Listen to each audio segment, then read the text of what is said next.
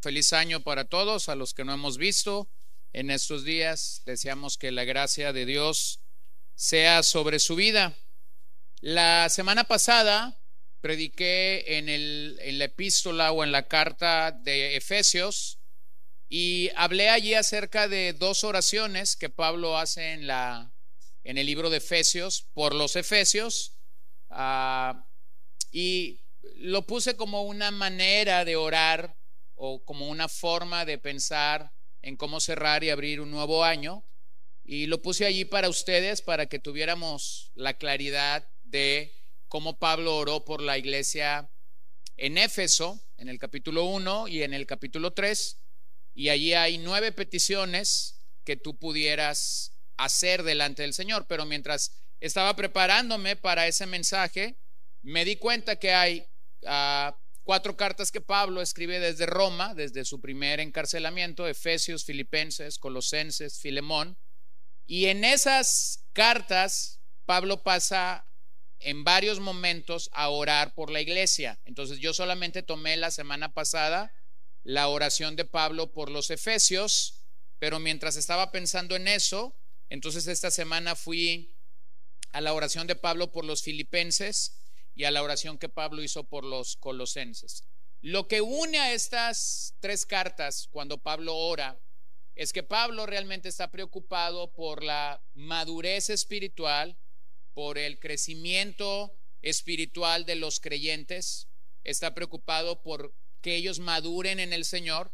Entonces consideré, aunque es una serie muy pequeña y aunque realmente pude haber dedicado cuatro mensajes, consideré que era bueno traer la conclusión de esto y entonces revisar esta mañana juntos la oración de Pablo a los filipenses y la oración de Pablo a los colosenses. La semana pasada dije que el contenido de nuestra oración revela las intenciones de nuestro corazón. ¿Quieres conocer a una persona? Escúchalo orar. Escúchalo orar. Es sencillo. Y ahí vas a saber si esa persona es ah, orgullosa, religiosa, humilde, mansa, si esa persona está preocupada realmente por otros hermanos, si esa persona está preocupada por las necesidades de otros. Eh, vas a conocer mucho del corazón de una persona mientras, mientras oras, aunque realmente el propósito no es como traer un, ah, un termómetro de la vida espiritual, no, no, no, no hacemos eso, ¿verdad? O no deberíamos de hacer eso. Pero quieres conocer el corazón de una persona, escúchalo orar, porque Pablo lo que revela en estas ah, cuatro oraciones es que mientras él está orando, está revelando realmente su corazón como pastor, su corazón como, como un hermano a estos creyentes de las tres iglesias ya, ya mencionada. Ahora, vuelvo a observar lo que yo observé la semana pasada para quienes no estuvieron. Pablo no pide en estas oraciones, no está pidiendo para que los hermanos en estas iglesias tengan algo nuevo. De hecho, Pablo está entendiendo la vida cristiana como que los creyentes de estas iglesias ya tienen estas cosas, pero Pablo quiere, quiere que tengan realmente una intimidad o una comunión con el Señor y que ellos puedan entender que esto realmente es lo que ellos tienen. Entonces, a modo de resumen rápido, el énfasis de la oración de Efesios 1.15 o lo que Pablo está pidiendo en Efesios 1.15, 20 es que los efesios sean iluminados. O sea, que ellos sean iluminados en su entendimiento espiritual. Pregunto, ¿necesitamos el día de hoy ser iluminados? Sí, ¿verdad? Entonces, el énfasis de Efesios 1, 15 al 20 es que los creyentes seamos iluminados. Bueno, que pudiéramos orar al respecto. Número uno, Pablo dice que podemos dar gracias a Dios por la iglesia local. ¿Cómo un creyente va a ser iluminado? Número uno, cuando ese creyente no está ensimismado, cuando ese creyente no está pensando solo en sí mismo, sino que está dando gracias a Dios por su iglesia local, por lo bueno y por lo malo, por las fortalezas y por las debilidades, por lo que aparentemente está eh, como prueba superada, pero también por lo que no está superado. Número dos, podemos orar por un mejor conocimiento de Cristo en nuestras vidas. Número tres, podemos orar para saber cuál es la esperanza de nuestro llamamiento. Número cuatro, podemos orar para saber cuáles son las riquezas de la gloria de su herencia. Y número cinco, podemos orar para saber cuál es la extraordinaria grandeza de su poder. Todo esto tiene que ver con que el creyente sea iluminado, que seas iluminado. Entonces yo necesito iluminación, tú necesitas iluminación. Ahora, todo esto lo tenemos en Cristo cuando somos salvos. Pero la estructura del original o la forma en la que Pablo está escribiendo estos, estas oraciones es que aunque lo tenemos, lo necesitamos seguir pidiendo. Aunque ya estás iluminado para entender la palabra de Dios, necesitas seguir pidiendo por iluminación. Aunque ya pudieras estar al interior de una iglesia local y de vez en cuando pudieras dar gracias por algo que está pasando, tú necesitas seguir practicando. Hermanos, la iglesia no es perfecta, usted lo sabe. Dios es perfecto, pero la iglesia es imperfecta. Es imperfecta por una simple razón, porque yo asisto a ella y porque tú vienes conmigo. Por eso es imperfecta. Entonces, pudiéramos pasarnos años viendo las imperfecciones. Hay una sola manera de que dejes de ver las imperfecciones, una sola forma que va directo a tu corazón y a tu espíritu para que dejes de ver las imperfecciones. Comienza a dar gracias por lo que sí tienes por lo que sí tienes, no por lo que no tienes, por lo que sí tienes. Comienza a dar gracias por eso. Bueno, entonces eso tenía que ver con ser iluminados. La segunda oración que revisamos fue Efesios 3, 14 al 19. Y en esa oración lo que Pablo está pidiendo es que seamos capacitados, capacitados. ¿Qué pidió Pablo ahí en esas cuatro oraciones de Efesios 3, 14 al 19? Bueno, pidió que seamos fortalecidos en el hombre interior, pidió que de manera que Cristo, eh, eh, eh, que Cristo habite en nuestro corazón por la fe, pidió que seamos arraigados y cimentados en el amor de Cristo y finalmente pide que seamos llenados hasta la plenitud de Dios. Esas son las cuatro oraciones que Pablo hace en Efesios 3, 14, 19 y todas tienen que ver con ser capacitados por Dios para la tarea. Por un lado, iluminación, por otro lado, capacitación. Y todos necesitamos realmente esto. Ahora, permítanme revisar dos oraciones más esta semana. Primero la oración de Filipenses, así que vamos a ir a Filipenses 1, del 9 al 11. Una vez que Pablo se introduce en esta carta, dice quién es, dice a quién escribe, entonces Pablo dice que él está orando por los hermanos en Filipos. Y cuando dice eso, entonces viene esta oración. Y esto pido en oración, que el amor de ustedes abunde aún más y más en conocimiento verdadero y en todo discernimiento, a fin de que escojan, escuchen esa estructura, a fin de que escojan lo mejor. No dice de que venga lo mejor a sus vidas eh, estamos en días donde es muy común escuchar, lo mejor viene para ti. Pero Pablo no dice lo mejor viene para ti. Pablo dice a fin de que escojan lo mejor. Es decir, hay una intencionalidad de escoger lo que es mejor para que sean puros e irreprensibles para el día de Cristo. Llenos del fruto de justicia que es por medio de Jesucristo, para gloria y para alabanza de Dios, para la gloria y para la alabanza de Dios. Bueno, ya vimos que el énfasis de una oración en Efesios es iluminación, de la segunda oración es capacitación. El énfasis de esa oración de Filipenses 1 es que podamos tener mayor comunión y gozo en Cristo, o mayor comunión y gozo cristiano. Eso es lo que Pablo está pidiendo aquí en esta sencilla, simple oración de Filipenses capítulo 1. Ahora observe algo. Pablo está haciendo esta oración y él dice que lo está haciendo ante el trono de Dios, como cantábamos hace unos minutos. Y ante el trono de Dios, Pablo está rogando para que esto sea una realidad entre los filipenses.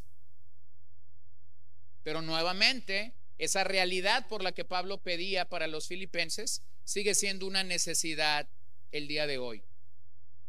Ah, yo he dicho varias, ah, en varias ocasiones, y el otro día alguien me lo recordó, pero yo he dicho en varias ocasiones que si con un libro me siento en deuda para volver a predicarlo es con la epístola a los filipenses. Fue la primer carta que yo prediqué de forma expositiva y con el paso de los años resulta que la he vuelto a estudiar en varias ocasiones y me, he percatado que cuando yo prediqué esa carta no tenía la capacidad que el día de hoy por la gracia de Dios tengo y entonces algunas cosas no las entendí como las, como las entiendo el día de hoy.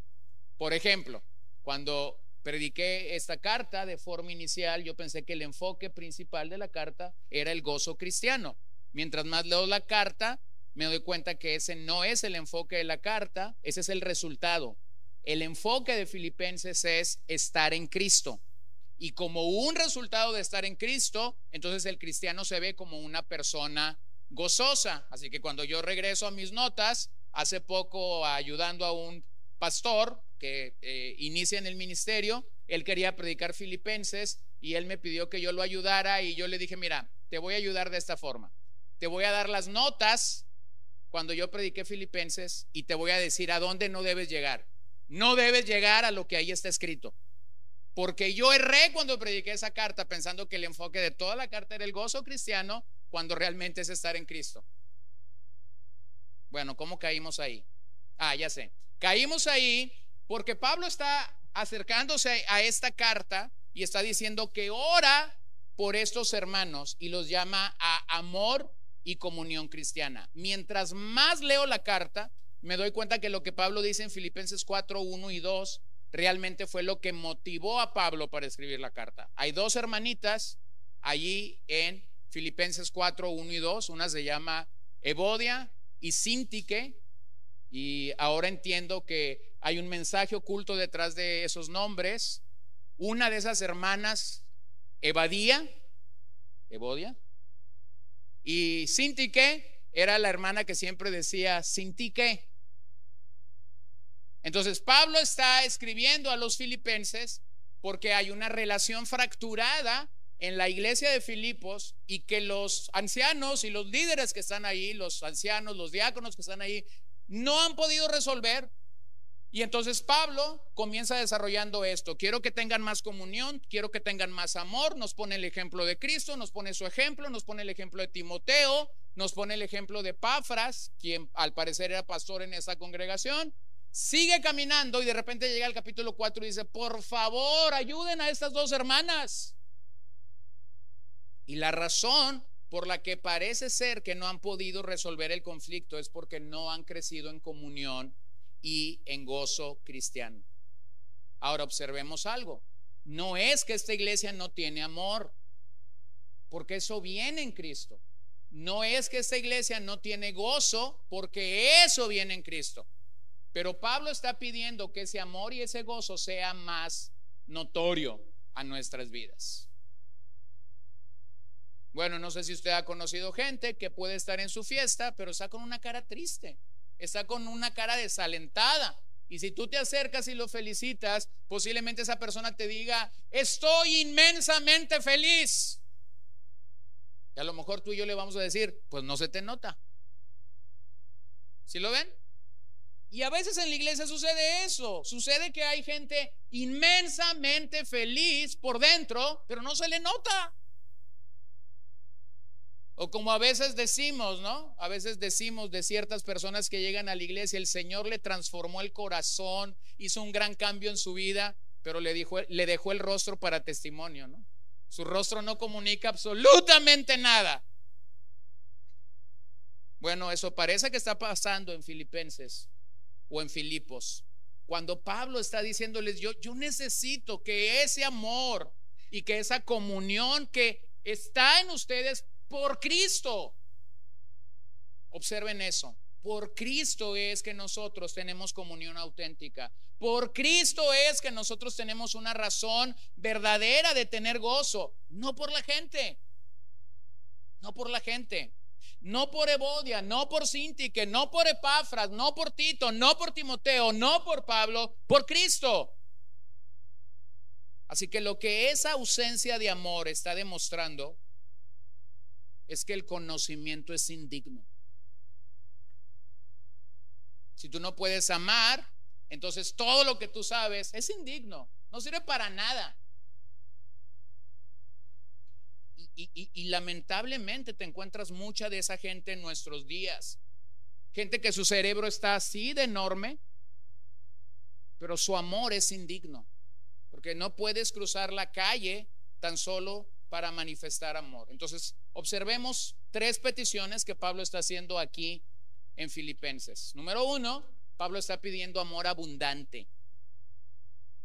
Insisto, no es que ellos no amaran, no es que ellos no tuvieran el amor de Cristo en sus vidas, pero Pablo está pidiendo que ese amor sea más abundante. Pablo no está pidiendo amor para él, no nos equivoquemos. Pablo no está diciendo amén a Epafras, no está diciendo amén a Timoteo, no no. Pablo está pidiendo que se amen entre ellos.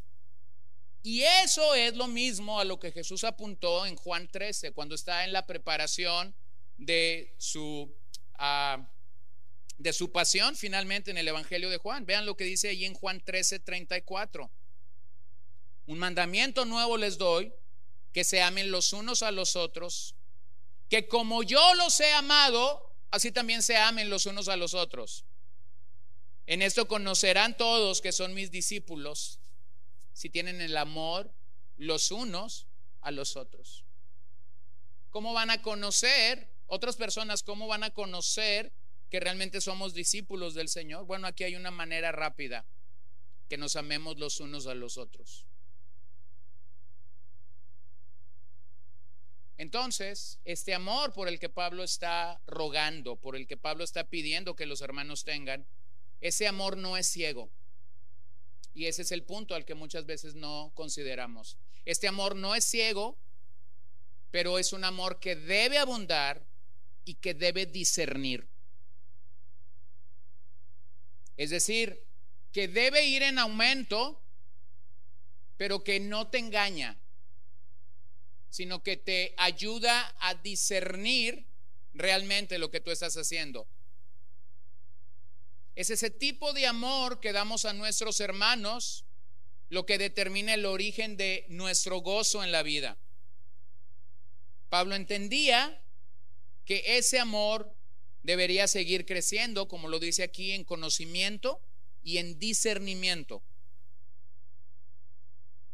Va de nuevo, ya estaba, pero el proceso debe continuar. Ya estaba ese amor, pero el proceso de amar debe continuar. Mientras más conoces, más debes de amar. Mientras más disiernes, más debe de amar, pero ese no es un amor ciego. Entonces, lo que Pablo está, al punto al que Pablo está llegando aquí, es que corazón y mente deben operar juntas. Cuando se trata de amar genuinamente, cuando se trata de amar genuina y bíblicamente, corazón y mente deben operar juntas.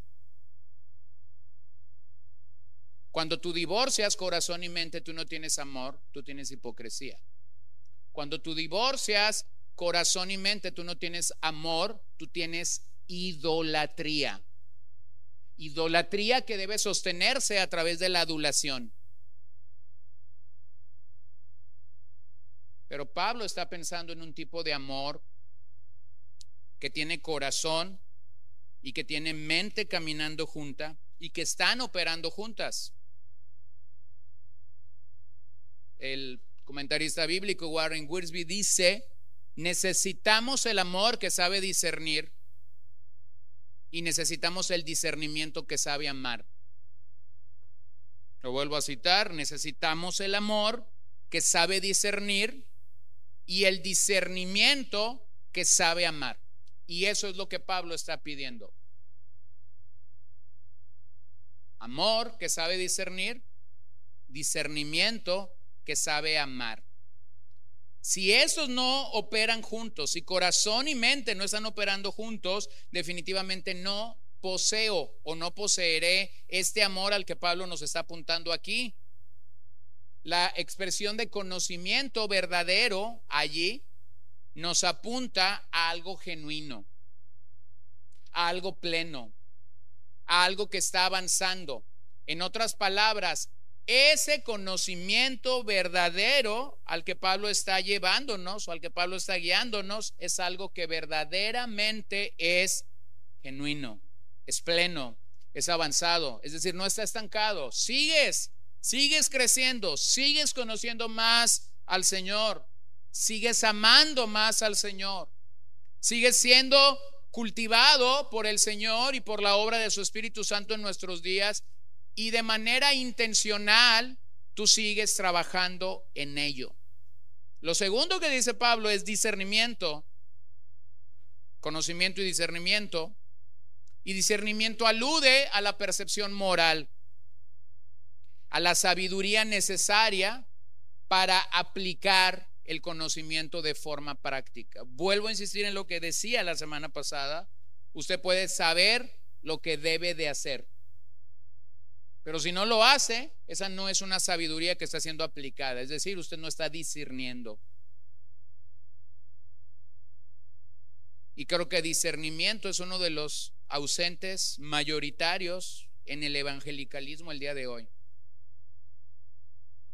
No estamos creciendo al nivel real en discernimiento. La gente a veces embota su cabeza, cree que posee algo, cree que tiene conocimiento, puede tener un ídolo de la sana doctrina, pero resulta que su discernimiento está enano. Huele, pero se hace como que no huele. Sabe que tiene que ser radical, pero decide no ser radical. Bueno, hace poquito le decía a alguien, tu esposo era así y así y así. Ya no está con nosotros el esposo, pero le decía, tu esposo fue un hombre así, así y así. Y entonces la esposa me decía, lo conociste muy bien aunque no lo conocías, porque fue precisamente eso que tú estás describiendo de él lo que lo hizo perder muchos amigos. Bueno, de nada me sirve oler algo. Y cuando usted huele algo que no es agradable, ¿qué es lo que humanamente vamos a hacer? Taparnos la nariz, ¿qué más pudiéramos hacer? vomitar, salir de allí simplemente, no querer estar donde ese aroma fétido se encuentra. A veces nuestro discernimiento no nos alcanza para eso. A veces nosotros olemos algo y decimos, bueno, sé que el olor está mal, pero aquí me voy a quedar. No está siendo radical. Y Pablo está orando precisamente por esto, para que tu amor no sea ciego, sino que cuando disiernes que algo está mal, entonces huyas de allí. Pablo usa continuamente esta oración pidiendo para que los santos crezcan en discernimiento, para que ellos puedan distinguir las cosas que deben de distinguirse. O sea, las cosas que deben de distinguirse, las cosas que deben de señalarse y entonces decir, por causa de esto voy a tomar una decisión así. Eso es discernir. Yo he conocido con el paso de los años algunos hermanos que han estado en algunas congregaciones que con el paso de los años fueron engañados y llegaron a, a, un comportamiento no bíblico y, lamentablemente muchas de esas congregaciones fueron camino a la apostasía o en pos de la apostasía. Y de repente esos hermanos nos hacen preguntas y nos preguntas reales diciéndonos, oye, ¿qué debo de hacer? Así, así, así. Y siempre yo digo eso, mira hermano, tú ya oliste tú ya oliste que, que, la olla eh, eh, está produciendo un olor no grato. ¿Qué haces ahí? Y a veces las respuestas de la gente me asusta, pero me han llegado a decir, es que aquí nací. Esta es mi iglesia y no me puedo ir. Eso es como decir, un poco de veneno no hace daño. ¿Sí lo ven? Es como decir, un poquito de veneno domingo tras domingo no causa ninguna ningún daño. Bueno, con el paso de los años posiblemente, posiblemente vas a morir. Entonces, realmente ese discernimiento al que Pablo está hablando aquí, no, no es ciego. Sé que debo de amar a esa persona porque es un creyente, pero a la vez sé que debo discernir que posiblemente el comportamiento o la conducta de este hermano no es la conducta más óptima delante del Señor. Entonces, ¿qué hago como cristiano? Discierno. Y cuando discierno, en el amor del Señor tengo que hablar con este hermano y decir, tu comportamiento dista, tu comportamiento dista de, lo con, de, de aquello con lo que tu boquita tú dices seguir al Señor. Ese es un amor no ciego. Un amor ciego es aquel que dice, sí, ese hermano está fallando en esto, pero aún así el olor me gusta. Entonces, una marca distintiva de un creyente que está creciendo en el Señor es que posee un amor que discierne, un amor que no es ciego y que tampoco es un amor tonto. Bueno, eso es lo que Pablo está orando allí por los filipenses. Número dos, en el verso 10, Pablo está orando por una vida excelente. Una vida excelente, una vida que escoge lo mejor, de acuerdo a lo que Pablo está diciendo en el verso 10, a fin de que escojan lo mejor para que sean puros e irreprensibles para el día de Cristo, que escoja lo mejor. El, el vocablo escoger allí eh, venía del griego clásico y era la idea de poner algo a prueba, mayormente los metales o las monedas preciosas, para confirmar su autenticidad.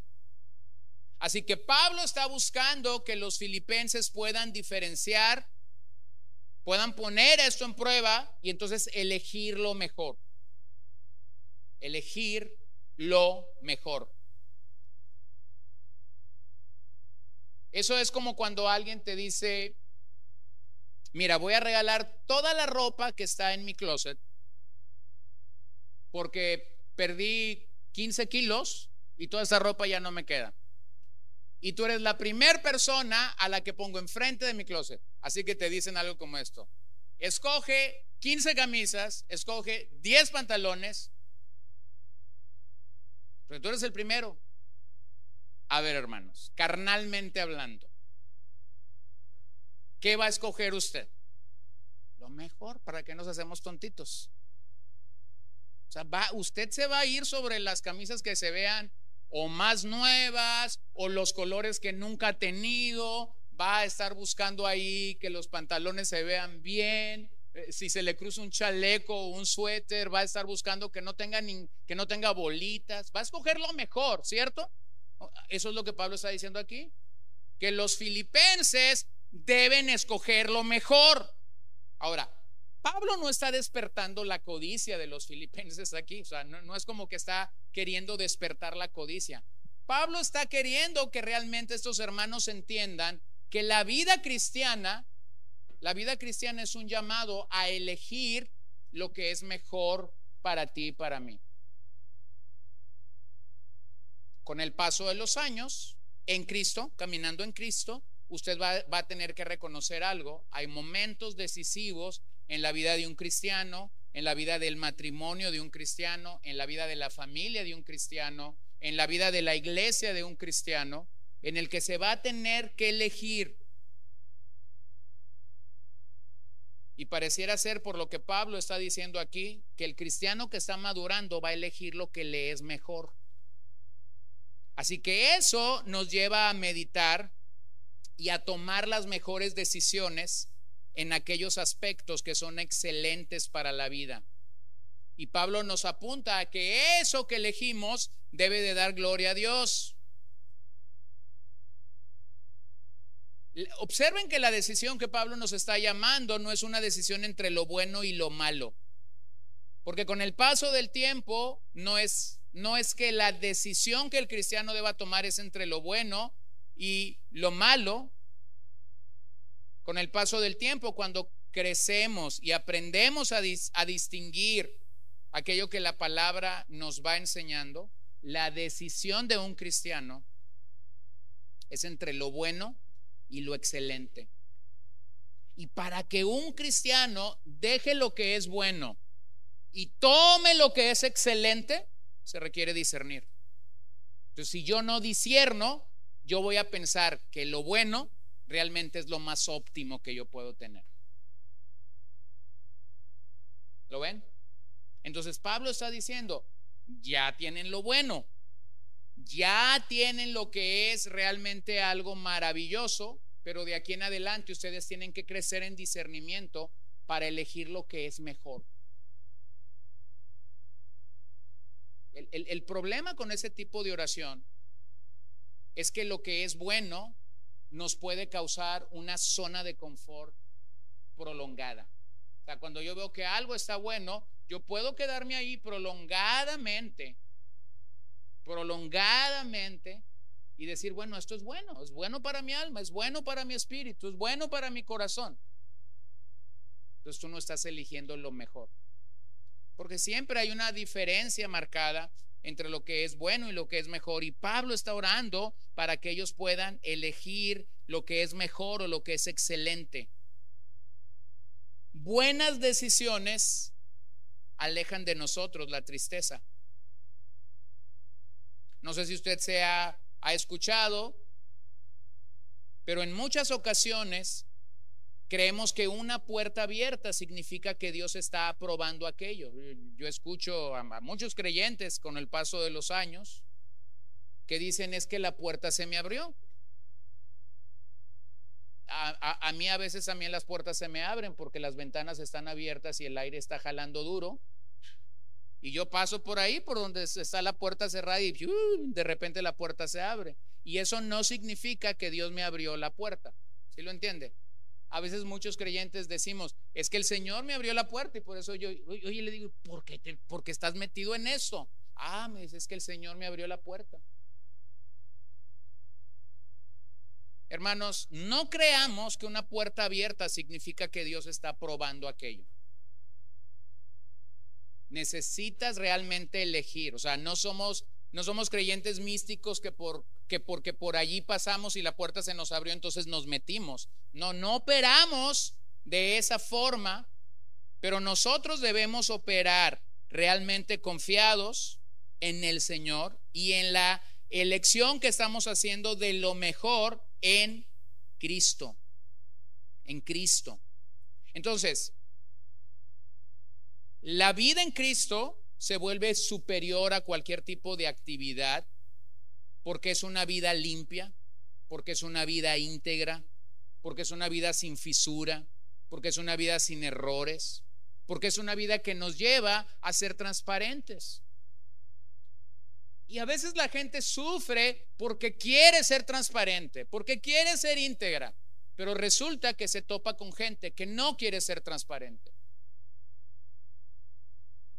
Bueno, en ese sentido, la pureza y la transparencia son tan necesarias en la vida cristiana el día de hoy. Y por eso Pablo dice para que sean puros e irreprensibles. ¿Qué es la palabra irreprensible? Significa ser libre de toda culpa. Y mayormente, por eso digo que mientras más leo la carta, pienso que Bodia y Cinti que tienen un papel protagónico en ella, principalmente la palabra irreprensible significa o habla de integridad en las relaciones personales. Integridad en las relaciones personales.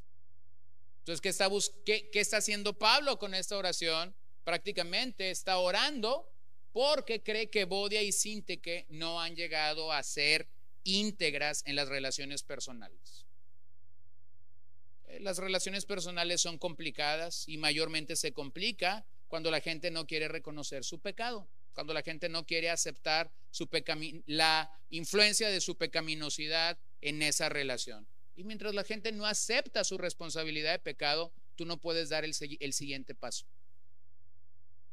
Si una persona no acepta su responsabilidad pecaminosa en un asunto, tú no puedes, ahí, ahí, te quedaste. O sea, lo voy a decir así. Cuando tú estás dando consejería bíblica, consejería que tiene que ver con ayudar a la gente a salir de sus atores, llega un punto en el que tú dices, bueno, ya, ya escuché a los dos y creo que el problema está aquí, creo que el pecado está aquí. Pero resulta que a quien, a quien les está señalando el pecado te dice, no, yo no soy así. Todas sus amigas dice que son así. Todas las personas alrededor dice que son así, pero ella no acepta que es así. ¿Qué puedes hacer como consejero? Nada. Nada. Y entonces un consejero toma dos opciones, o perder el tiempo en las próximas 10 reuniones sin que esa persona acepte su pecaminosidad, o decir, mira, yo ya te dije dónde estás atorado, ve y ora, ve y busca al Señor y que sea el Señor que te lo indique. Pero si esa persona no dice realmente he pecado contra Dios, he pecado contra las personas, con este pecado en particular, jamás saldrá de allí.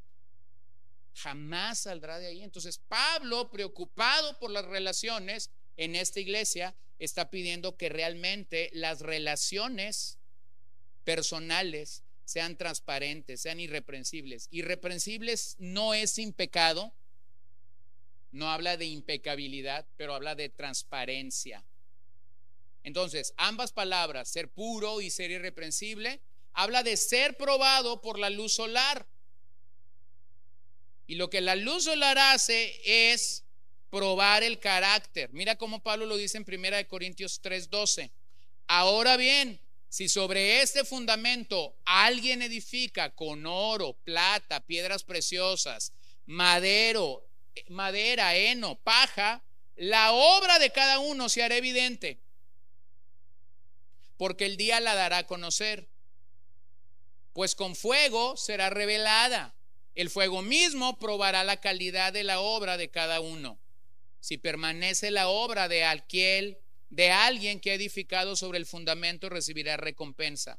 Si la obra de alguien es consumida por el fuego, sufrirá pérdida. Sin embargo, él será salvo, aunque así a través del fuego. Madero, heno, paja u hojarasca, como traduce la versión 60, no son frutos de vidas sinceras delante de Dios. Es decir, cuando Dios pone a prueba y si tú has edificado sobre madera, sobre heno o sobre hojarasca, eso se va a quemar. Se va a quemar. Ahora, me impresiona algo que cuando no crecemos en discernimiento y no podemos oler, no podemos ver qué es madera, qué es heno, qué es paja, eso nos impresiona. Si alguien habló de falsa piedad, fue Jesús. O sea, Jesús veía a los fariseos, Jesús veía a los saduceos, los identificaba y no, no, no se, como decimos en México, no se comió los mocos con ellos. O sea, no se dejó impresionar de las citas bíblicas, de que oraban, de que ayunaban, de que diezmaban, de que se vestían bonito para ir a la sinagoga. No, no los impresionó eso, porque discernió.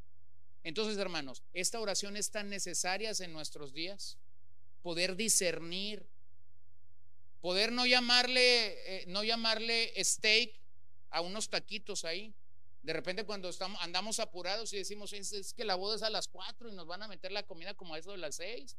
Y andamos apurados cambiándonos y la señora se está peinando y el marido está corriendo con los niños. Pues ¿qué hacemos? Unos burritos de frijol. Ah, pero qué rico saben esos burritos, ¿no? Y como a eso de las 5, cuando ni los refrescos han salido, tú dices, gloria a Dios por los burritos. Te sale de lo más profundo. Allí los burritos para ti, para mí, se convirtieron en un steak. ¿Lo ven? Y muchas veces así es nuestro discernimiento con otra gente. Con unos pobres burritos de frijol nos damos por bien servidos. Y Pablo dice, no sean así disiernan, disiernan realmente, porque un día el Señor va a probar cómo fueron nuestros materiales. Entonces, madera, heno y paja no son frutos de vidas sinceras delante de Dios. Una vida sincera delante de Dios no busca el favor de los hombres, no busca agradar a los hombres. Cuando los hombres se rebajan a decir, mira, es que esto no es lo que yo quise decir, es que se me malinterpretó. No, ese hombre está, está queriendo agradar a los hombres. Pero oro, plata, y piedras preciosas en este pasaje sí son frutos verdaderos. ¿Por qué? Porque pasan la prueba de fuego. La madera, el heno y la hojarasca se consumen. El oro, la plata y esos diamantes o piedras preciosas, no les pasa nada. No les pasa nada. Eh, eh, nunca aprendí el oficio de mi papá de la joyería Pero yo sé que si a una, si a un diamante tú le pasas fuego, no le va a pasar mucho. Pero si a una circonia le pasas fuego, se va a quemar. Y entonces en la época de los finales de los 80 y de los 90, cuando las circonias se pusieron de moda, había, unas señoras que impresionaban con unas circonias grandotas así, ¿verdad? Y la gente decía, ¿cómo la quiere su viejo? Porque le regaló, sí, pero nomás pásalo por fuego y vas a saber qué tanto la quiere su viejo. ¿Sí lo ven? Sí, es que hay una diferencia entre pagar 15 y 20 dólares por, por una circonia que, que, que a pantalla a pagar miles o cientos de dólares por un diamante. Hay una gran diferencia. Entonces, miren hermanos, a veces nosotros nos vamos a impresionar por la madera, por el heno, por la paja de otros hermanos, pero a mi Señor nadie lo impresiona de esa manera. Porque cuando Él nos pase por fuego, ahí se va a saber. Allí se va a saber. Entonces, Pablo quiere que discernamos y que no nos dejemos impresionar por la falsa piedad. Ese tipo de vida que no fructifica, que, que, nada más está impresionando, pero que realmente no hay un fruto genuino, es, es una vida que pone tropiezo a otros hermanos. Entonces yo creo que una de las oraciones que permanentemente debemos hacer es no ser de tropiezo a nadie, no ser de vituperio a la obra del Señor. Oración 3, ahí en Filipenses 1:11, Pablo está rogando por una vida fructífera por una vida que fructifica. Y una mejor traducción sería el fruto que produce justicia. Eso alude a la transformación de la salvación. Una salvación que ciertamente es iniciada por Jesús y que a la par continúa para nosotros en la labor del Espíritu Santo en nuestras vidas. Entonces esa vida que fructifica es una vida que inicia en el momento de la salvación. Juan 15, como leíamos ya en nuestro tiempo de adoración, pero vayan al verso 5. Yo soy la vid, ustedes son los sarmientos. El que permanece en mí y yo en él, ese da mucho fruto. Porque separado de mí, nada pueden hacer. Si alguno no permanece en mí, es echado fuera como un sarmiento y se seca y los recogen, los echan al fuego y se queman. Si permanecen en mí y mis palabras permanecen en ustedes, pidan lo que quieran y les será hecho. En esto es glorificado mi Padre, en que den mucho fruto. ¿Cuánto fruto? Mucho. Y así prueben que son mis discípulos. Bueno, ya leímos que una manera de probar que somos discípulos de Jesús es que nos amamos unos a otros. Aquí hay otra manera de probar que somos discípulos de Jesús. ¿Cuál es? Dar mucho fruto. Entonces, ¿cómo se ve la vida de un verdadero creyente? Dando mucho fruto. Ahora la pregunta es, ¿a qué se refiere eso de dar mucho fruto? ¿Se refiere a traer una canasta con manzanas, peras, plátanos, papayas, melón? No, no se refiere a eso. Tampoco se refiere, hermanos, a las actividades de una iglesia. Tú puedes venir a todas las actividades de una iglesia y tener una vida infructífera. Tú puedes no perderte nada absolutamente y aún así no estar fructificando. Este fruto espiritual, este fruto de justicia, surge o emana de nuestras vidas solo por razón de una sola cosa, nuestra comunión con Cristo. ¿Por qué el cristiano va a fructificar? Porque está pegado a la vida, porque tiene una comunión genuina. Y esa comunión te lleva a tener un fruto que glorifica a Cristo en todo lo que haces, en todo lo que dices, en cómo te comportas. El Nuevo Testamento habla de tres tipos de fruto. Fruto de justicia, que es el que estamos viendo aquí, de lo que también habla Santiago 3 y Hebreos 12. El segundo fruto es fruto de santificación, Romanos 6, 22. Es decir, aquel creyente que cuando tiene y goza de comunión con Cristo está creciendo en santificación, se ve más como Cristo, se parece más a Cristo. Y también la Biblia habla del fruto del Espíritu, Gálatas 5, 22, 23. Entonces, cuando hablamos de fructificar para el Señor, hablamos de tener estos tres frutos, fruto de justicia, fruto de santificación y fruto del Espíritu Santo. En, algunos contextos evangélicos se cree que fructificar es ganar almas. Pero realmente el Nuevo Testamento no nos alcanza para decir eso. Aunque ganar almas es nuestra respuesta a un mandato del Señor. Mateo 28. Claramente, ganar almas para Cristo es un mandato. Dios nos manda hacerlo. Pero en algunos contextos decimos, ay, el hermano está fructificando mucho porque ya lleva cinco ganados para Cristo este año.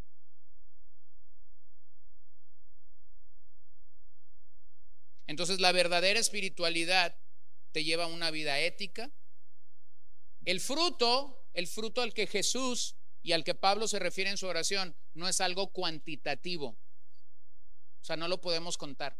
Por eso digo que no es la manera más, más, uh, más neotestamentaria de hablar de fruto. El fruto al que Pablo y al que Jesús están hablando aquí es algo cualitativo. Es decir, no se puede contar, pero ves que lo que está pasando realmente es algo interior y que eso interior que está pasando en la vida del creyente está dando fruto, ya sea fruto de justicia, ya sea fruto de santificación o ya sea fruto del Espíritu. Entonces, vean algo interesante. De nuevo, Pablo está reafirmando con esta oración la iniciativa divina en el proceso. Ese fruto que tú y yo debemos de tener viene de Dios. Dios lo origina. No busca la gloria del hombre, no busca la fama humana, no busca agradar al hombre, simplemente busca dar gloria a Dios. Porque el fin de todo es eso, que Cristo sea glorificado en todo lo que hacemos. Ahora piénsenlo así, hermanos. Éramos ramas estériles, pero ahora en Cristo tenemos vidas y esas vidas deben de ser fructíferas. Éramos ramas estériles, sin fruto alguno para Cristo. Pero ahora en Cristo, esas ramas estériles deben de verse como vidas fructíferas. Observen algo. Pablo está hablando de fruto, no de obras. La religión cultural de nuestro país no habla de fruto, la religión cultural de nuestro país habla de qué? De obras. Pero las obras no salvan a nadie. Ni el fruto tampoco salva a nadie. El fruto es el resultado de tu comunión con Cristo. Las obras se hacen, las obras se hacen, pero el fruto surge de nuestra relación con Cristo. Entonces, cuando una vida está fructificando, se ve. Se ve. Cuando una vida está realmente resplandeciendo, porque más o menos así va a aparecer esto tu vida y mi vida van a fructificar en una perversa generación, en una sociedad que está en tinieblas. Y cuando eso está fructificando, es algo que se va a ver. Ese fruto espiritual es algo tan hermoso, tan precioso, tan maravilloso, tan de Dios, tan de Dios, que no hay forma alguna en la que nosotros como hombres podamos o debamos jactarnos de ello. ¿Lo ven? No hay. O sea, ¿cómo explicas que esta es la obra de uno de nosotros? No, no es la obra de uno de nosotros, es la obra de Cristo en nosotros. Ahora lleguemos a la oración final, la oración de Colosenses. La oración de Colosenses es la conclusión de estas cuatro oraciones que Pablo ha hecho, dos en Efesios, una en Filipenses, finalmente en Colosenses. Hay un énfasis a lo largo de la carta de Colosenses de que el creyente debe de estar completo en Cristo, que debe de estar maduro en el Señor. Entonces, el enfoque de esta oración de Colosenses es que nosotros estemos completos en Cristo. Leamos ahí en el 9, 1 del 9 al 11. Por esa razón también nosotros, desde el día que lo supimos, no hemos cesado de orar por ustedes, pidiendo que sean llenos del conocimiento de su voluntad en toda sabiduría y comprensión espiritual, para que anden como es digno del Señor, haciendo en todo lo que le agrada, dando fruto, ahí está nuevamente, dando fruto en toda buena obra y creciendo en el conocimiento de Dios. rogamos ustedes que ustedes sean fortalecidos con todo poder, según la potencia de su gloria, para obtener toda perseverancia y paciencia con gozo. Bueno, posiblemente te das cuenta que hay palabras que se están repitiendo, ya sea de Efesios o de Filipenses. Hay que recordar solamente que Pablo escribe estas tres cartas desde Roma, prisionero en Roma, así que la razón por la que las oraciones se parecen es porque Pablo sigue orando por lo mismo, para que estos creyentes puedan madurar en el en el Señor. Así que de nuevo Pablo nos presenta un modelo de oración que debemos practicar. Por un lado, debemos orar estas oraciones por nosotros y por otro lado, debemos hacer de estas oraciones una intercesión por otros hermanos en la fe. Ahora, Pablo no había fundado la congregación de Colosas. No había estado allí, por lo menos predicando el Evangelio o levantando esta congregación. Sin embargo, cuando sabe de lo que Dios está haciendo en Colosas, comienza a orar por ellos. ¿No te parece maravilloso? ¿No has estado allí? Pero has orado. Y Dios ha contestado tu oración. Bueno, eso es algo maravilloso. No conoces a los hermanos de esa congregación, no conoces al hermano que está hospitalizado, no conoces al pastor que está librando una batalla espiritual por su grey, pero sin, embargo, cuando nos llega una necesidad, decimos, bueno, vamos a orar por esta congregación, vamos a orar por este pastor, vamos a orar por ese hermano que está en el hospital. No los conoces, pero estás orando por ellos. Eso es lo que Pablo está haciendo. No conocía a los colosenses, sin embargo, desde que supo de ellos, está orando por ellos. ¿Y qué está pidiendo? Eso es lo que nos interesa. Bueno, número uno, está pidiendo por el conocimiento de su voluntad. Está rogando para que los colosenses puedan saber cuál es la voluntad perfecta de Dios para ellos. Nuevamente, ese conocimiento por el que Él está pidiendo es algo completo o es estar completamente equipados.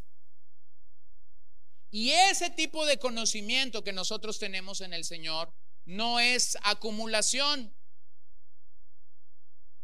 sino es dirección en la vida espiritual es dirección en el caminar del Señor.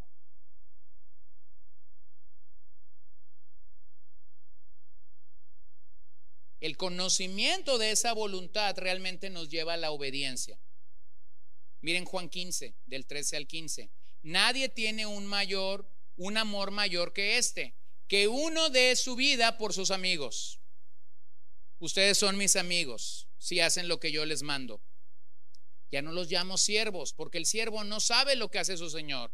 Pero los he llamado amigos porque les he dado a conocer todo lo que he oído de mi Padre. En otras palabras, esto que tenemos en Cristo, esto que recibimos de Dios, debe ser realmente obedecido. De nada me sirve acumular conocimiento si yo no estoy obedeciendo lo que estoy conociendo de parte del Señor. Hechos 22, 14. Y él dijo, el Dios de nuestros padres te ha designado para que conozcas su voluntad y para que veas al justo y oigas palabra de su boca. Que conozcas su voluntad. Así que ser llenos del conocimiento de la voluntad del Señor realmente significa ser controlados por el Espíritu Santo. Ser controlados por el Espíritu Santo. Ahora le pregunto yo a usted, ¿hemos llegado al tope de eso? Ya, o sea, ya no podemos orar para que el Espíritu nos controle. No, hermanos, somos chivas locas. Ya íbamos por buen camino, ya parecía que iba dando y de repente otra vez metemos reversa. Necesitamos realmente ser controlados por el Espíritu. Efesios 5:18. Y no se embriaguen con vino, en lo cual hay disolución, sino sean llenos, llenos del Espíritu Santo. Bueno, ¿qué acaso no se le da el Espíritu Santo a un creyente cuando nace de nuevo? Sí. Sin embargo, Pablo está pidiendo esto, que los creyentes en Colosas puedan ser controlados, puedan ser llenos del Espíritu Santo cada día más y más. Un poquito más. Un poquito más. Así que debemos orar para ser creyentes controlados por el conocimiento completo de la voluntad de Dios. Eso viene a nosotros cuando entendemos la palabra y cuando la palabra o el espíritu de la palabra nos controla. ¿Cuál es el resultado de ello? Bueno, el resultado claramente es doble. Por un lado, sabiduría. Sabiduría es la capacidad de comprender y acumular principios bíblicos.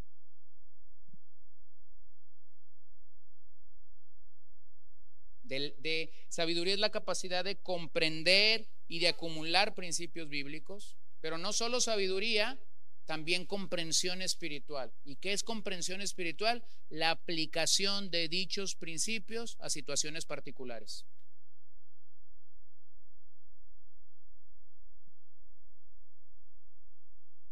¿Cómo llegas ahí? Por obediencia. No hay otra forma. ¿Cómo llegas allí? Porque le has pedido al Señor que te ayude. Porque le has pedido al Señor que realmente venga en tu socorro. Y entonces cuando Él viene en tu socorro, en tu auxilio, puedes entender que es Dios mismo quien te está brindando esa sabiduría y esa comprensión. Así que lo que controla nuestros pensamientos realmente va a controlar nuestro comportamiento si tu pensamiento, si tu mente no está dominada por el Espíritu, no está dominada por la palabra, tus comportamientos no pueden ser bíblicos, no pueden ser espirituales. Vas a responder nuevamente de forma carnal. Pero si tu mente está impregnada de la voluntad de Dios expresada a nosotros, a saber, en las escrituras, entonces tu comportamiento va a ser así. Vas a responder bíblicamente.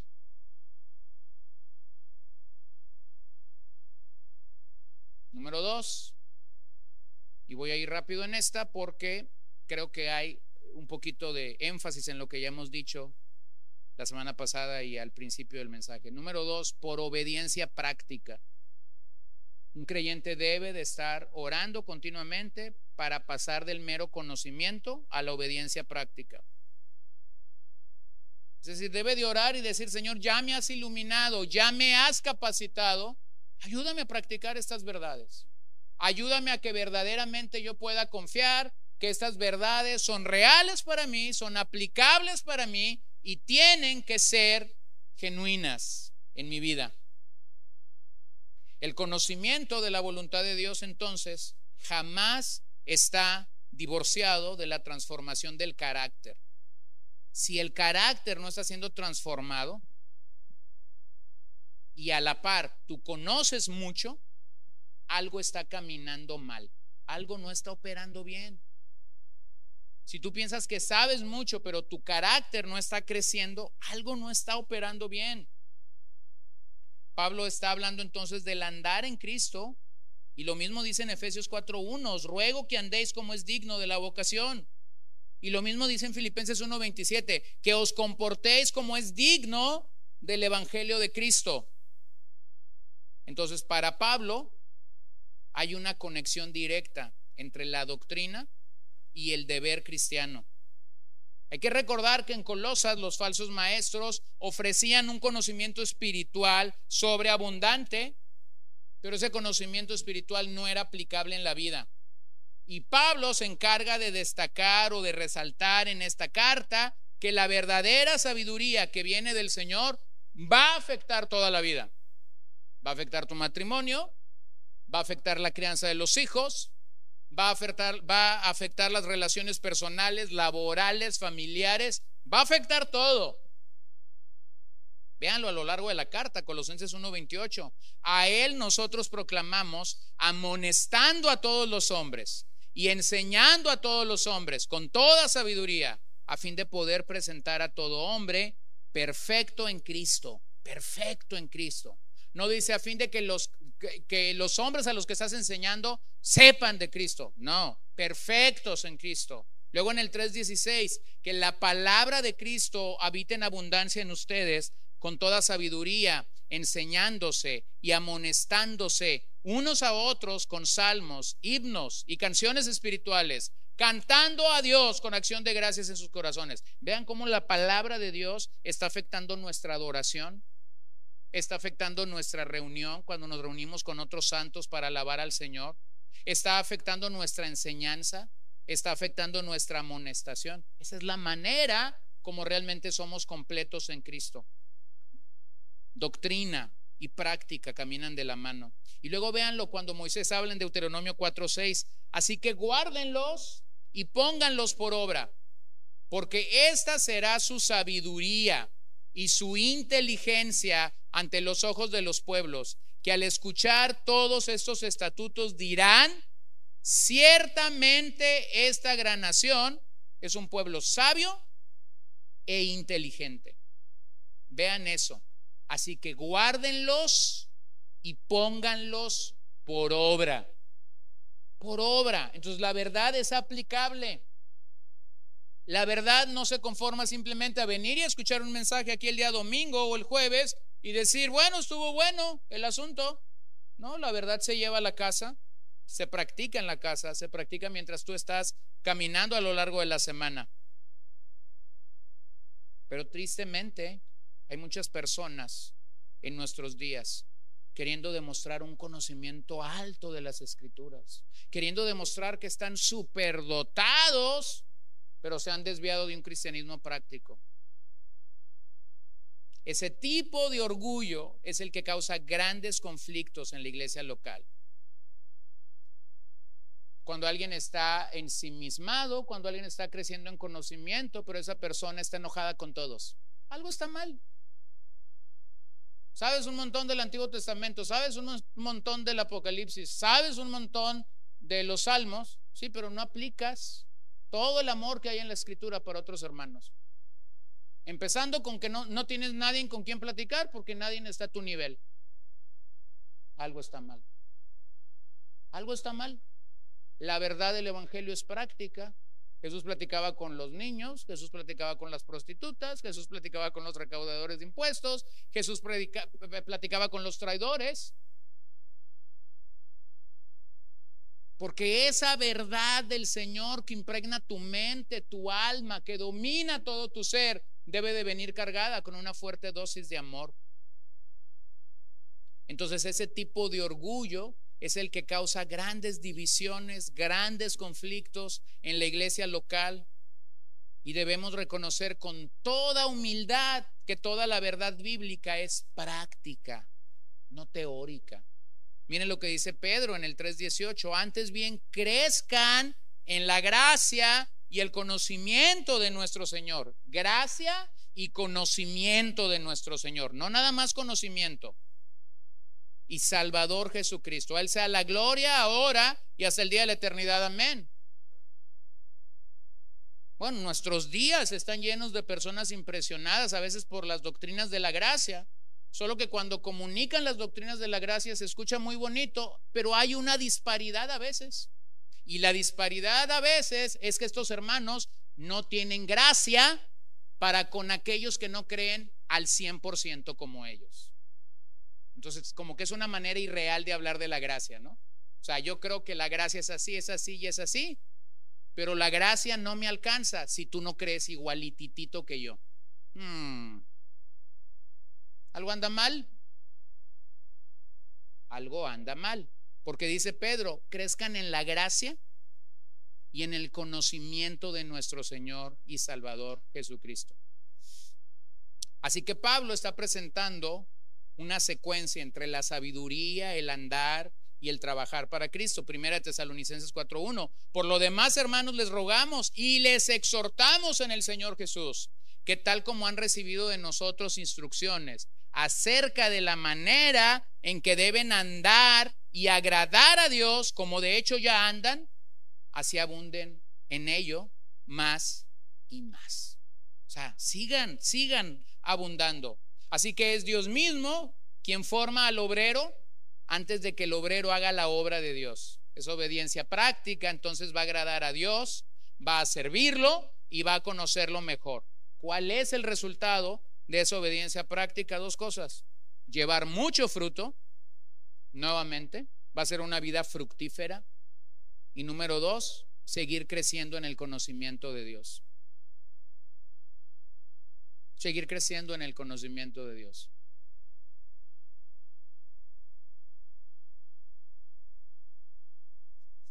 Y eso es maravilloso cuando logras ver vidas que han eh, eh, eh, estado en en un aprendizaje continuo y te pueden decir, no lo he alcanzado todo, sigo aprendiendo cada día. le compartí ayer a, mi esposa cómo he disfrutado la, la, la clase que ahora mismo llevo. Mi profesor tiene 82 años y creo que debe de tener como unos 60 dando clases en seminarios bíblicos. Y entonces escuchar a este hombre es un deleite porque él dice, sigo, sigo peleándome con el texto a veces, sigo creciendo, sigo haciendo esto. Yo le digo a mi esposa, bueno, lo disfruto mucho como, como profesor, me gusta más como escritor, pero qué maravilloso es ver la vida de este hombre de 82 años predicando y hace unas semanas diciendo, tengo que, tengo que ah, enseñar en un seminario en la India por una semana y tengo problemas con mi nervio ciático. y tengo dos opciones, cancelar el viaje o pedirle al Señor que me fortalezca para subirme al avión y estar sentado ese montón de horas que tengo que cruzar. Pero finalmente creo que el Señor me va a fortalecer. Bueno, el Señor lo fortaleció, fue y vino a la India y entonces sigue dando clases y dice, por favor sigan orando por mí, el dolor sigue estando allí, pero yo tengo que estar en Japón en dos semanas predicando a Cristo. 82 años. Bueno, nosotros lo hubiéramos mandado al retiro hace mucho. Pero el hombre sigue activo y sigue diciendo esto. Quiero conocer cada día más al Señor. ¿Ven eso? Eso es lo que Pablo está haciendo aquí. Está orando para que eso sea una realidad en nuestras vidas. Y número tres, Pablo termina orando por rectitud moral. Y me encanta esta última oración de Pablo porque vean cómo es que él conecta, porque podemos cometer el error de enfatizar tanto el conocimiento, enfatizar tanto el servicio al Señor, enfatizar tanto la idea de fructificar y olvidarnos, olvidarnos del carácter. Pero ahora Pablo dice, quiero que oren y yo estoy orando por ustedes para rectitud moral. El verso 11 apunta a que recibimos todo poder siendo energizados a la medida del poder de su gloria. En otras palabras, ser fortalecidos con su poder es un participio presente. Eso indica que yo necesito ser fortalecido con el poder de Dios todos los días, no de una vez y para siempre. O sea, todos los días un creyente necesita ser fortalecido, aunque, aunque suene repetitivo, ser fortalecido con el poder de Dios. Ese poder debe de ser algo continuo en nuestras vidas y es posible por la potencia de su gloria. En otras, en otras maneras de decirlo, Pablo está reconociendo algo. El poder de Dios es inagotable. Cuando tú piensas que, está, que estás lleno del poder de Dios, entonces el Señor dice, no sé por qué me acordé de esto, pero había un ah, director de un programa en este país que eh, se, le conoce en este país por esa expresión, aún hay más. Híjole, ya me asustaron. ¿No veían tele? ¿No veían algo los domingos? Pero, eh, pero este presentador decía, aún hay más. Cuando tú crees que el poder de Dios ya te ha sido dado de forma completa, lo que Pablo está diciendo es, aún hay más. Si le oras al Señor y le pides ser fortalecido en el poder de su gloria, porque vean cómo es el poder de Dios, según la potencia de su gloria. No sé si has estado haciendo una tarea repetitiva a la que no estás acostumbrado. Por ejemplo, esta es clásica, ¿no? Si no estás acostumbrado a pintar el techo, agarra una brocha y ponte a pintar el techo y nomás luego me platicas cuántos minutos eh, resististe. E, e, e, ese ejercicio es difícil, ¿no? Duele aquí, duele acá, duele acá, duele acá. Este, sales lleno de canas. Pero entonces, cuando no estás acostumbrado a algo, tú dices, se me acabaron las fuerzas. Entonces Pablo nos está diciendo, en Cristo las fuerzas nunca se te van a acabar. ¿Por qué? Porque el poder de Cristo es según la potencia de su gloria. O sea, nada que ver con nosotros. Y me encanta porque Pablo hace uso de dos vocablos diferentes en griego. Allí, primero, cuando habla de poder, en el verso habla de dunamis, que es un poder inherente. Es un poder que viene a nosotros y de ahí surge la palabra dinamita. Es, algo externo, no lo producimos. Viene a nosotros Eh, Hechos 1.8, van a recibir poder. Era la promesa del Espíritu Santo. Pero la segunda palabra que Pablo usa para hablar del poder o de la potencia de Dios es kratos. Y kratos es un poder manifiesto, es algo que se exterioriza, es algo que la gente puede ver, que la gente puede decir, este es el poder de Dios mostrado en la, en, la vida de esta persona. Uno es poder inherente, es la capacidad de Dios para hacer otro, pero el kratos, la potencia de Dios en, en, en su gloria, es, es, es diferente, es distinto. Se las, se las, voy a poner así, ¿no? La, la, la, última vez que el hermano Irán vino, cuando aún vivía, y, tenía que predicar dos últimas sesiones en día sábado, y había predicado todo el sábado, y había predicado todo el viernes, y entonces subió a la última, a la penúltima sesión y predicó 25 minutos y se bajó y me dijo, sácame del auditorio. Lo, lo llevé a la oficina, lo senté y me dice, ya no puedo. Ya no puedo, me dice, estoy cansado. Bueno, le dije, lo voy a dejar solo 20 minutos en lo que dura el break y si usted no puede predicar, yo cierro. Pero entonces le dije, así como que me sentía medio raro, déjeme orar por usted. Y ahí estoy yo a la mitad de su edad orando por este anciano de 80. Y entonces dice, Señor, fortalecelo según el poder de tu potencia. Bueno, después bajó muy jovial, yo creo que fue al baño, se echó agua, eh, venía muy jovial, se subió aquí y ya después no hallaba yo cómo callarlo. Y entonces al final dije, ¿qué le pasó? Si casi, casi lo estábamos llevando a la funeraria en la, en la última sesión. No me dices esa oración que tú hiciste por mí. No, no fue mi oración. Es el poder del Espíritu Santo. ¿Y por qué puedo saberlo? Porque me ha pasado. Me ha pasado estar en muchos lugares donde me han puesto al final a cerrar una conferencia de dos días y yo digo, ya, lo que quiero es irme al hotel a dormir. Y entonces he tenido que sentarme y decir, Señor, una vez más, dame esta potencia, dame este poder de tu Espíritu Santo para compartir. Y luego siempre pasa esto, la gente viene y dice, ay, qué, qué mensajazo. El mejor de, de los dos días. Y yo por adentro, si tú supieras que no quería predicar.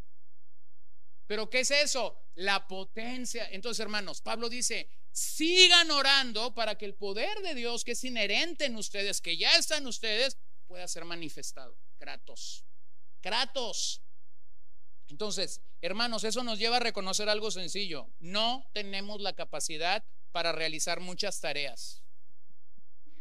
Hay un montón de tareas para las cuales no somos capaces de realizar, pero siempre tenemos el poder de Dios a nuestro alcance, el recurso divino a nuestro alcance, a nuestra disposición, para poder entonces llevar adelante la obra del Señor. Así que el cristiano crece y madura no solo, solo cuando cedemos al poder de Dios. Y me encanta cómo termina la oración. Porque cuando tú creces en ese poder, entonces Pablo dice que vas a tener perseverancia y que vas a tener, la versión 60 traduce longanimidad, la nueva Biblia de las Américas traduce paciencia y voy a tomar paciencia. Dos cosas, perseverancia y paciencia perseverancia en el pasaje apunta a, soportar circunstancias difíciles. Cuando tienes este poder de Dios, esta potencia de Dios que ha venido a tu vida en ese momento específico, es para soportar circunstancias difíciles. La idea del pasaje es el soldado que está en el campo de batalla y que cuando la lucha se está poniendo fuerte, se está poniendo feroz, ese soldado permanece en la batalla. Yo, les pregunto sinceramente algo, hermanos. ¿Necesita un creyente ese tipo de perseverancia? Sí, necesitamos esa perseverancia. Si en nuestras fuerzas fue, si en nuestras fuerzas fueran, nos tiramos, ¿no es cierto? Tiramos la toalla, como decimos coloquialmente. Nos aventamos al terreno y decimos que aquí me aplasten, que aquí me caiga una bomba, que aquí abran el hoyo y me entierren vivo. O sea, ya se acabó. Pero entonces Pablo dice, según la potencia de su gloria, recibimos poder para tener perseverancia, es decir, para tener fuerza en medio de las circunstancias. Lo segundo dice, para recibir paciencia o longanimidad. ¿Qué es eso? Por un lado, perseverancia habla de soportar circunstancias, pero paciencia en este pasaje habla de soportar a personas difíciles. ¿No? Este Pablo se las sabía de todas, todas, ¿no? Porque por un lado decía Pablo, estoy soportando circunstancias difíciles, pero entiendo que a la vez vas a tener que enfrentar a personas difíciles. Entonces la palabra perseverancia habla de soportar circunstancias o situaciones difíciles, pero la palabra paciencia habla de soportar personas difíciles. Personas que no te hacen fácil tu caminar en el Señor, sino que se convierten en un estorbo. Y Pablo está diciendo, esto va a caminar en tu vida para tu crecimiento espiritual. Para que un creyente crezca espiritualmente, necesita circunstancias adversas. Para que un creyente crezca espiritualmente, necesita personas adversas o personas difíciles. Y, el asunto no acaba allí. Porque si el asunto acabara ahí, tú dices, bueno, Señor, fíjense, fíjense cómo termina Pablo. Termina diciendo, para que tengan paciencia, perseverancia y paciencia, nada más, ahí les va, con gozo. No, las situaciones difíciles no nos dan gozo, ¿no es cierto? Las personas difíciles no traen gozo a nuestra alma, ¿no es cierto, verdad? O sea, así es. Pero entonces dice Pablo, aquí está esta oración, pidan la potencia de la gloria de Dios en sus vidas, porque van a enfrentar circunstancias difíciles, porque van a enfrentar personas difíciles y las tienen que enfrentar con gozo. Cuando perdemos ese gozo, entonces nos vamos a envolver en la crítica y nos vamos a, volver en la queja solamente. Si tú no tienes gozo en la vida cristiana, entonces te quedan dos opciones. O te subes al cuadrilátero de la crítica o te, subes al cuadrilátero de la queja. Entonces necesitamos orar por ello. Termino con la cita de Maul Maul decía acerca de este pasaje, si el gozo no está enraizado en el suelo del sufrimiento, es superficial. Es fácil estar gozoso cuando las cosas nos van bien, pero la luminosidad cristiana es algo que no puede ahogar todas las sombras de la vida. Hermanos, es fácil, es fácil mostrarnos gozosos cuando no hay sufrimiento, pero es sumamente difícil practicar el gozo del Señor cuando el terreno del sufrimiento ha llegado a nuestros pies. Termino en Colosenses 1:12, la parte final de esta oración de Pablo, dando gracias al Padre que nos ha capacitado para compartir la herencia de los santos en la luz. Dando gracias a Dios. Entonces, ¿cómo empieza y cómo termina la oración paulina desde Roma? Dando gracias. ¿Lo ven? Pablo decía, doy gracias a Dios por ustedes, hermanos en Éfeso. Daba gracias a Dios por la iglesia local. ¿Cómo termina su oración en Colosenses? Dando gracias a Dios el Padre que nos ha capacitado para compartir esta herencia con todos los santos en luz. Entonces, hermanos, mientras avanzamos en la vida, no dejes de agradecer a Dios toda su obra en tu vida, en tu familia, en tu matrimonio y de nuevo en el contexto de tu iglesia local. Estas cuatro oraciones que hemos revisado, dos en Efesios, una en Filipenses, una en Colosenses, nos dan realmente un, un caudal de recursos para orar de una manera bíblica, de una manera genuina, de una manera auténtica, donde puedes agradecer a Dios por tu iglesia local, donde puedes a, pedir a Dios iluminación, puedes pedir a Dios capacitación, puedes pedir a Dios comunión y gozo cristiano, puedes pedir a Dios que estés completo en Cristo y finalmente cuando terminas, seguir agradeciendo a Dios por tu herencia con todos los santos. Entonces aquí hay un raudal de cosas bíblicas. 9 más 6, ¿qué son? 15. 15 oraciones que tú puedes hacer donde el centro no eres tú, donde tu oración no va a estar ensimismada en ti, sino va a estar realmente glorificando al Señor. Oremos. Padre, estamos agradecidos por tu palabra. Estamos agradecidos que nos iluminas para entender tu palabra, que das a nosotros luz en lo que tú ya has revelado por medio de los profetas, de los apóstoles, a través de las escrituras. Qué maravillosa oportunidad de iniciar el año enfocados en ti. Qué maravillosa oportunidad de iniciar el año enfocado en estas 15 oraciones que podemos hacer y que de hecho debemos de hacer porque hemos entendido y hemos reconocido que vale la pena confiar en ti, que vale la pena confiar en la obra de Dios para nosotros. Te amamos, te adoramos, te exaltamos, te bendecimos esta mañana. Te damos gracias por la oportunidad que nos das de escuchar tu palabra. Yo ruego por todos los que están aquí reunidos, los que están desde casa, desde transmisión, los que aún están de viaje, los que no pudieron acompañarnos. Señor, sé con todos aquí en Vida Nueva, aliéntanos, ayúdanos, ilumínanos, capacítanos, que podamos crecer en comunión y en amor genuinos y que podamos estar completos en Cristo Jesús para tu gloria. Señor, te damos gracias porque sabemos nuestras deficiencias, porque sabemos nuestras faltas, porque sabemos que no tenemos poder en nosotros mismos, que el poder inherente que hay en nosotros viene de tu Espíritu Santo y sin embargo esta mañana oramos para que el poder de Dios sea suficiente en nuestras vidas para que el poder, la fortaleza de Dios, de acuerdo a la potencia de su gloria, sea algo vívido en nosotros. Señor, posiblemente ahora mismo hay quien está enfrentando situaciones, circunstancias difíciles, o también quien está enfrentando personas difíciles.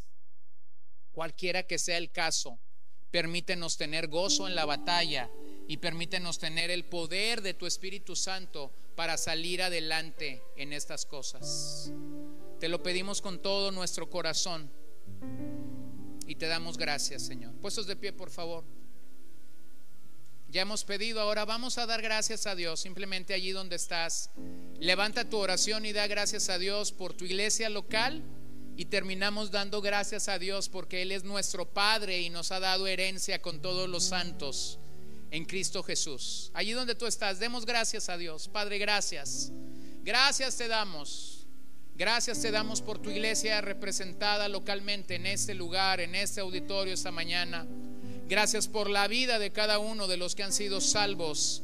Gracias por la vida de cada uno de los que llevan adelante la causa de Cristo y dan un testimonio vívido y claro de que tú estás obrando en ellos.